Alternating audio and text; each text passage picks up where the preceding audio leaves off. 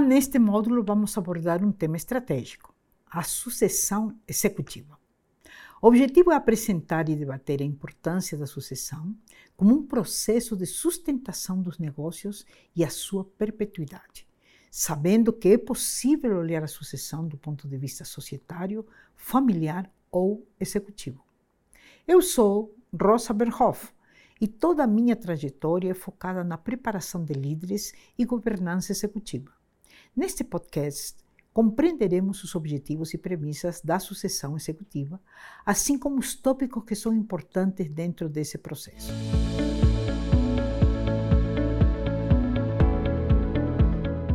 Para se ter uma sucessão nos negócios, existem três aspectos importantes. O primeiro é a necessidade de ter executivos muito bem preparados para ocupar posições de alta liderança e que consigam conduzir os planos estratégicos de crescimento e que sustentem a estrutura, a missão e o propósito da empresa.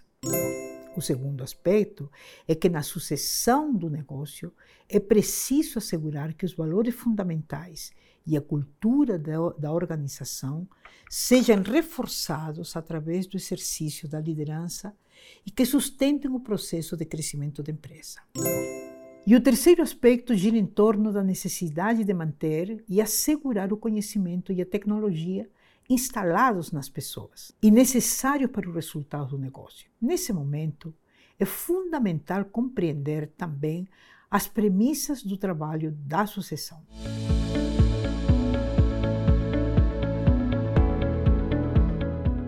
Primeiramente, é importante ter parâmetros e indicadores que representem a cultura da empresa. Cada organização demanda um tipo de líder com competências e capacidades específicas que darão identidade ao negócio.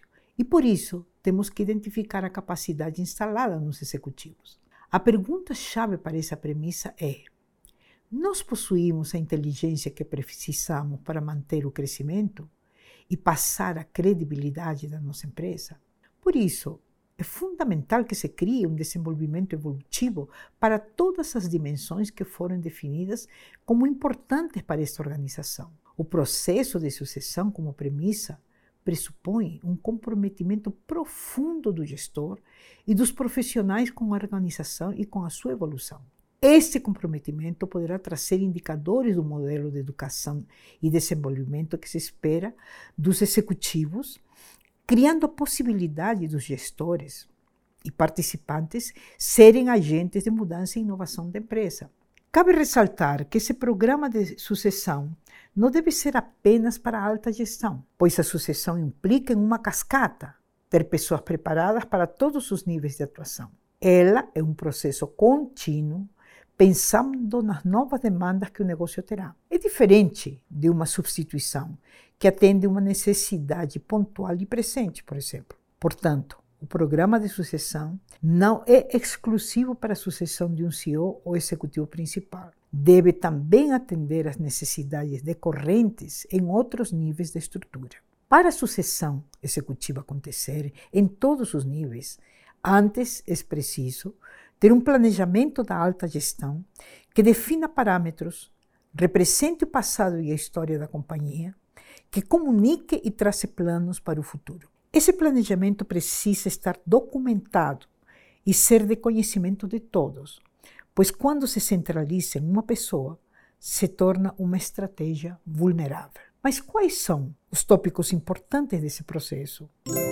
O primeiro tópico a ser analisado no processo de sucessão é a estratégia. Nós não fazemos sucessão para manter o negócio do jeito que está, mas sim para atender necessidades futuras da empresa. Deve-se levar em conta os imperativos atuais do negócio e a visão de futuro, pensando que a empresa pretende dobrar, crescer, criar novos produtos, expandir. Assim, não basta encontrar alguém que é bom hoje, mas alguém que será bom no futuro também.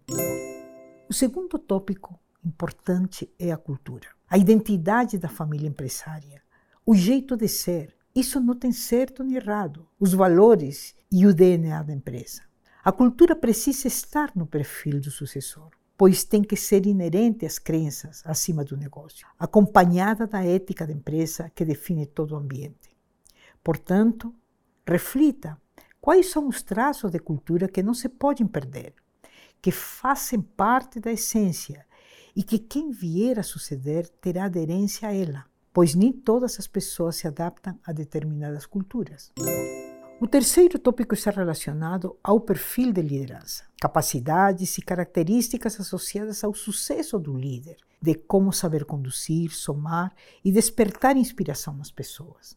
Além de traçar o perfil do líder que se deseja, é importante deixar claro o perfil da liderança que a sociedade entende que seja necessário para a sustentação do negócio. Isso inclui respeitar os desejos e vontades da família, incluindo principalmente seus valores.